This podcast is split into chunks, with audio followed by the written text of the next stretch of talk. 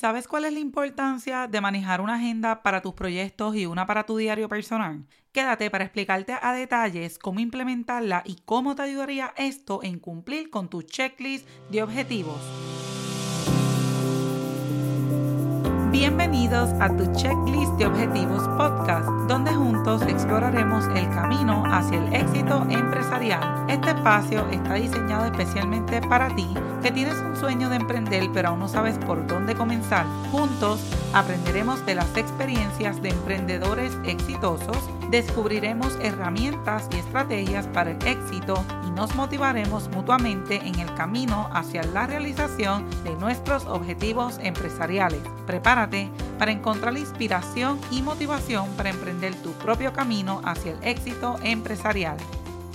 Desde el inicio de mi emprendimiento, una de las razones por la cual he logrado tantos objetivos es por la simple y sencilla razón de anotar todo en un listado de tareas, pero esto no es tan solo un listado de tareas cualquiera, es un listado de tareas que tiene subtareas, tiene fechas límites, horarios y entre otras cositas tiene como esos mini proyectos que deseas lograr pero no sabes por dónde comenzar. El problema de tener un to-do list es que sigues anotando y la lista se sigue viendo más larga y cada vez te da más pereza leer esa lista y hasta miedo le vas a coger literal. Cuando haces unas subtareas es como coger todas esas tareas y agruparlas con un título cada una. Aquí yo te voy a dejar varias ideas para que se te haga más conveniente trabajar en ellas. Por ejemplo, tareas del hogar. Ahí vas a anotar todas las tareas que habías escrito en ese super listado que pareciera no tener fin, como barrer la casa, recoger el cuarto, limpiar, cocinar,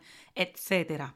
Si tienes proyectos como manejar las redes sociales, que créanme que manejar las redes sociales implica demasiadas tareas, aunque se viera sencillo, lo ideal es que lo hagas por tiempo y por parte. Aquí alguna de ellas, contestar los mensajes privados, revisar si te etiquetaron en alguna publicación, darle mención a esa persona en las historias, hacer el repost de los history mentions, etc. Todo esto es algo que puedes desglosar en una subtarea.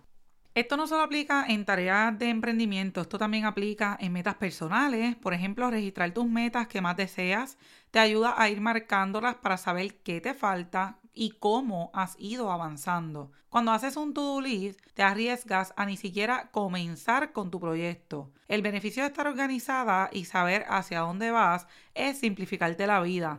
No le dejes todo a tu mente, anótalo todo.